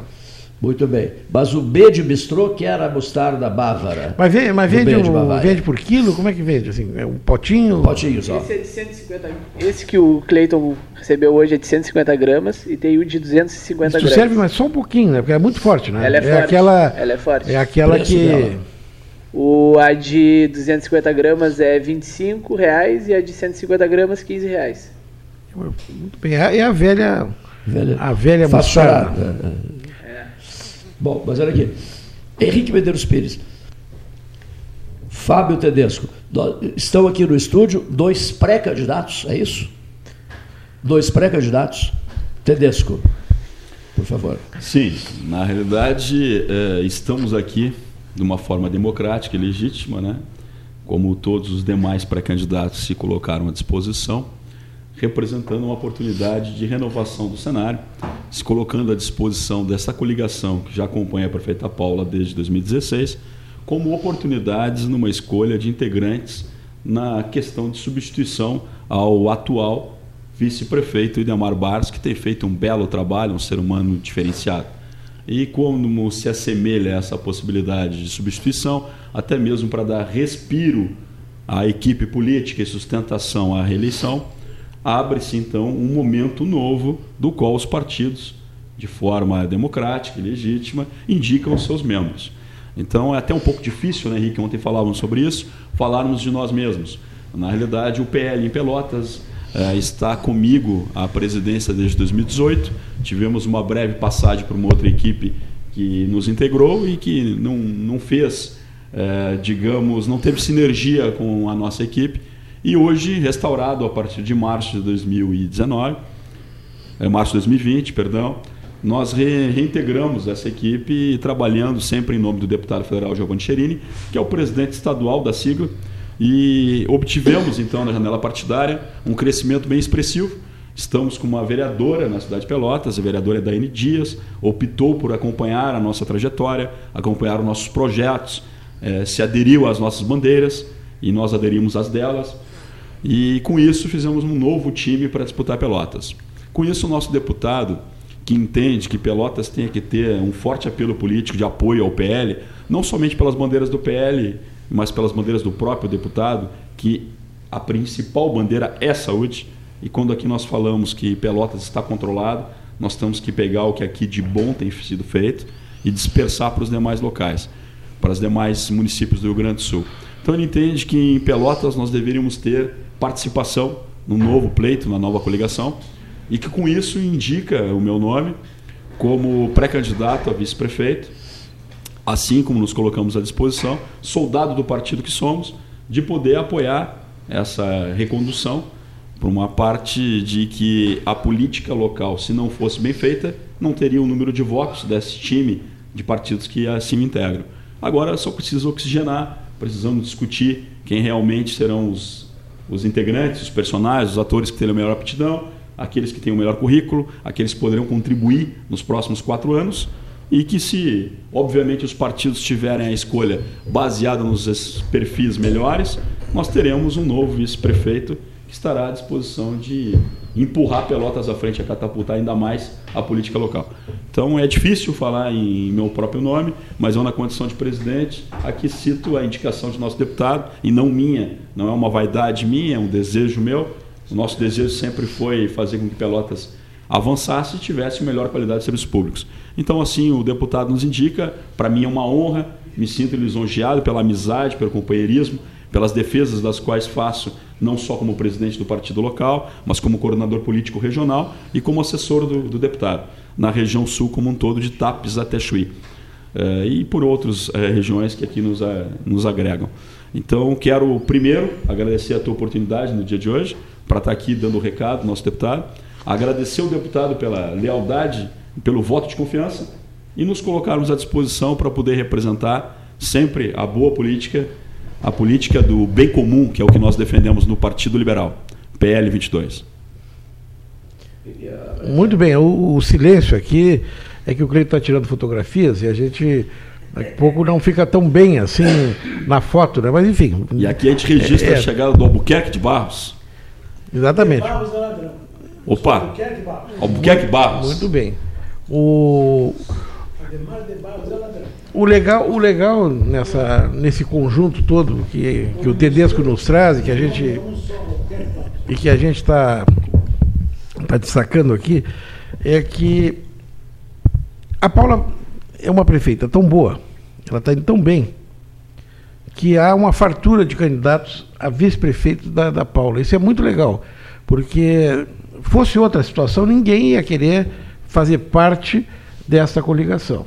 Ela teve uma boa é, aceitação. Ela teve uma boa aceitação, ter feito um trabalho espetacular. E nas convenções partidárias que ocorrerão possivelmente na primeira semana de agosto, será definida a, a, a nominata que vai compor a coligação, e nessa eleição nós só podemos ter coligação na majoritária, na proporcional nós não teremos, e o PSL, partido que eu presido em Pelotas, o 17, também apresenta o meu nome como uma das opções para compor a chapa majoritária, na condição de vice, candidato a vice-prefeito da prefeita Paula. Essa, esse surgimento de, de, de propostas de novas candidaturas, ela se deve a um fato bastante peculiar o partido que tem atualmente, terá até dezembro o vice-prefeito, é o PTB, e o PTB, através do seu presidente, já aqui no programa 13 Horas, é, externou, portanto eu não estou fazendo nenhuma revelação, nenhuma novidade, externou a necessidade de ter nos novos tempos que nós vamos ter agora, é, opções para que a prefeita possa, é, de alguma maneira, é, preparar a gestão que vem bem, mas para os novos tempos, para os próximos quatro anos. Nós devemos ter hoje uns, uns cinco ou seis pré-candidatos a vice-prefeito de Pelotas. É, me parece que, o, que algum outro partido que ontem fez reunião e que deliberou por indicar um outro nome. Alguns candidatos a vice concorrerão a vereador na medida em que não tenham o seu nome referendado para vice-prefeito. Não é o meu caso, porque eu só me desincompatibilizei a tempo de concorrer na majoritária. Eu não, eu não poderei concorrer na proporcional, portanto, o meu, a minha trajetória de pré-candidato ela, ela tem dois caminhos. Ou serei o, o candidato a vice, ou não concorrerei a nada. Evidentemente, é, estarei no palanque, é, porque a, a tendência é que. A tendência não, já a definição partidária é que nós apoiaremos esse projeto político que está dando certo em Pelotas e na convenção certamente se referendará o nome da, da prefeita Paula para a reeleição. Esse processo atrasou um pouco porque também nós tivemos o sinal verde da prefeita Paula no dia 8 de março, numa atividade muito interessante no CTG Coronel Tomás Luiz Osório, quando ela disse: Olha, é, publicamente coloco meu nome à disposição, se vocês entenderem que eu, que eu deva ser, eu estou disposta a disputar de novo. Isso, evidentemente, que fez essa movimentação toda, que está acontecendo numa circunstância inédita, porque as conversas estão é, aquelas conversas presenciais estão acontecendo muito por telefone. Quando a gente consegue, como ontem, eu e o Tedesco nos reunimos num, num espaço público, respeitando todos os protocolos de saúde, para tentar identificar caminhos que permitam que a gente qualifique mais essa proposta, que já é qualificada, mas que para os novos tempos ela vai precisar eh, ter uma nova abordagem inclusive pelo, pela presença de partidos que não estavam lá naquela coligação original, como é o caso do PSL, que em 2018, na eleição, aliás, na eleição de 2016, não esteve no mesmo palanque da, da, atual gestão municipal. Então, na medida em que hoje o partido se coloca como parceiro, trazendo tempo de rádio, televisão, fundo partidário, todas as contribuições que os partidos trazem, evidentemente que é, que é, é, é importante conversar com, com, os parceiros. E também ontem eu falava com o Tedesco, que certamente nós vamos ampliar isso, houve muita modificação na lei eleitoral, e quem observar as instruções normativas de dezembro vai verificar restrições à propaganda de, de, candidato a vereador, restrição à ocupação de espaço público com propaganda, é, a possibilidade de financiamento de campanha via internet com vaquinha, crowdfunding.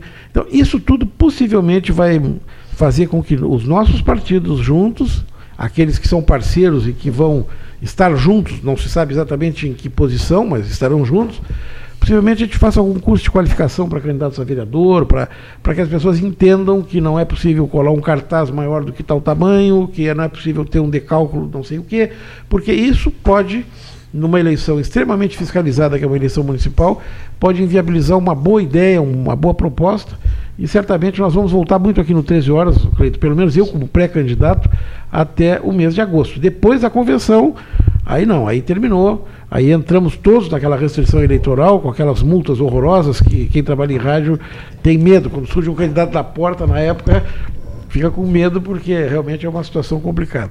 A professora Albuquerque Barros, é um prazer tê-lo aqui. Prazer é meu. E, e sempre. Acompanharemos certamente as vossas participações. Do processo.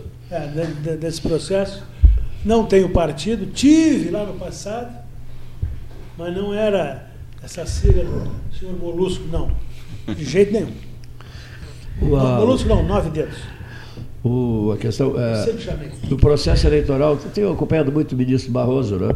Que é, deixa eu te fazer um parênteses aí, para as pessoas não se, muitas vezes não se dão conta. O ministro Barroso era o vice-presidente do Tribunal Superior Eleitoral até há poucos dias. Mas como vice, uma das atribuições que ele teve no ano passado foi preparar a legislação eleitoral que vigora este ano.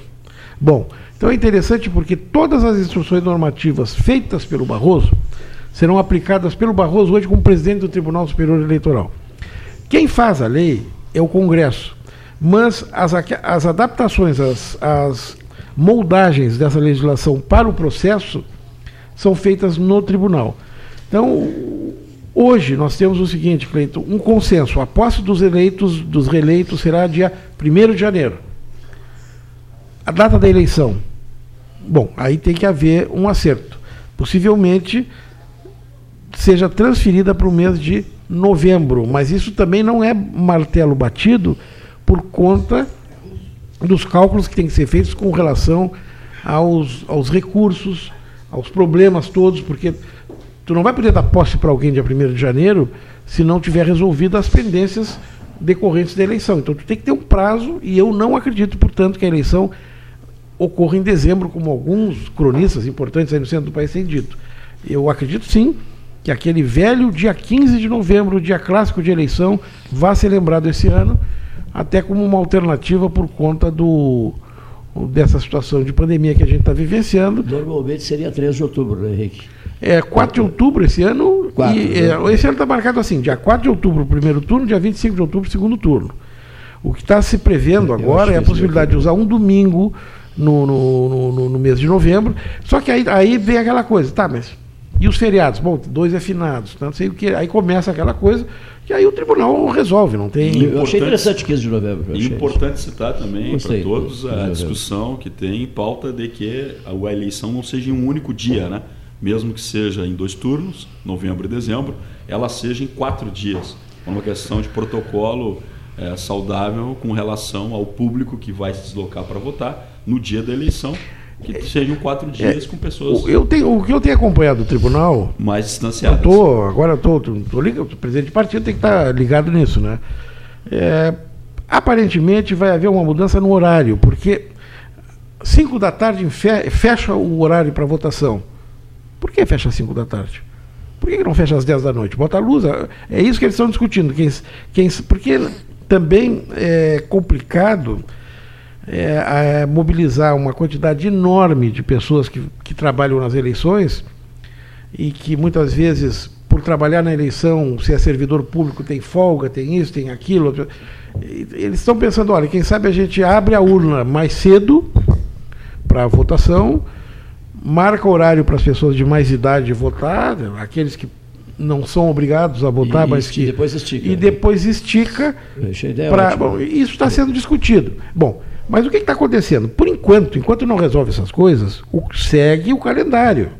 Então é por isso que houve as desincompatibilizações, é por isso que vai haver as convenções na data que está preconizada, que é entre 20 de julho e 5 de agosto, e é por isso que eu e o meu colega de, de, de, de disputa eleitoral estamos aqui no 13 Horas dizendo: nós somos candidatos a candidatos, nós somos pré-candidatos e, evidentemente, indicando o, o, a prefeita Paula Mascarenhas nas nossas convenções como a nossa candidata à prefeitura. Eu, eu acredito que o Tedesco não tenha um.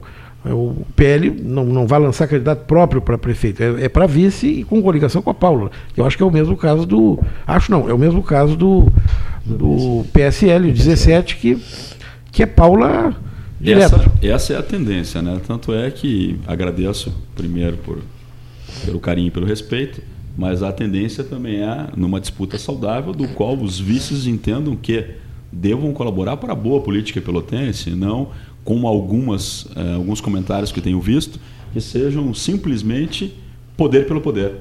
Eu acho que isso não cabe mais, essa política a gente não pode discutir mais. A pessoa querer porque simplesmente quer, porque entende que o seu partido deva ter espaço. Não, não é dessa forma. A gente tem que entender que a pessoa tem que ser qualificada, ela tem que ser capaz de fazer boas propostas, as propostas dela têm que ser propostas que sejam fáceis de entender e que o povo, como um todo, que é aquele que paga a conta do político, tenha que entender que aquelas propostas sejam possíveis de ser realizadas e que o reflexo dessas propostas causem melhoras no serviço público. O serviço público tem que ser de qualidade. E que a gente vê com as modificações implantadas desde o governo Bernardo de Souza, do qual eu tive a graça, também o Henrique também naquela época conosco, de fazer parte da estrutura de campanha para eleger o saudoso, infelizmente não está aqui mais conosco, mas nos deixa lembranças muito positivas, Bernardo de Souza. Desde aquele momento nós vamos trazendo novidades e soluções para Pelotas. Infelizmente não no tempo que gostaríamos a todos, né? mas já trouxemos N diferenças né, de mudança na política. Aí passando do Bernardo pelo Fetter, que fez um excelente trabalho à frente da prefeitura, Eduardo na consequência, agora com a Paula. Então, se nós formos observar, nós estamos trocando os atores desse cenário, mas temos que oxigenar sempre novos líderes para pensar no amanhã. A política local ela é necessária ser pensada para a solução do contribuinte, mas ela tem que ser pensada dentro de uma estratégia de que o município seja o primeiro colocado e não as vontades dos líderes partidários e nem sequer os desejos ocultos. Então, por isso que eu digo aqui, poder pelo poder não cabe. Muito bem, estamos com o horário esgotado, estouradíssimo. Falamos muito em restaurantes. Não, mas o pessoal gostou. É, Henrique, algum registro mais a fazer? Não, dá um abraço no, no Albuquerque Barros. O José Júlio Albuquerque Barros foi governador do Rio Grande do Sul e veio, sim, lá atrás, foi governador. Bisavô. Teu bisavô. Veio a Pelotas, conheceu uma moça muito bonita, casou, ficou por aqui, a tua família ficou, mas a origem não é Pelotas, a origem. Sobral. Sobral. Ceará. Ceará. Terra do Ciro Gomes, né? Sim, é, da terra do Ciro Gomes. O José Júlio Albuquerque Barros, que trabalhou no Palácio junto com a Princesa Isabel, ele assina, junto com outro pelotense, o, a Lei Áurea, quer dizer, Isso. é um, é um espetáculo. Né? Eu tive a oportunidade de, de ver. A Lei Áurea foi, foi assinada no dia. É, mas era muito simples. Aí eles fizeram um tipo de um diploma e fizeram algumas cópias.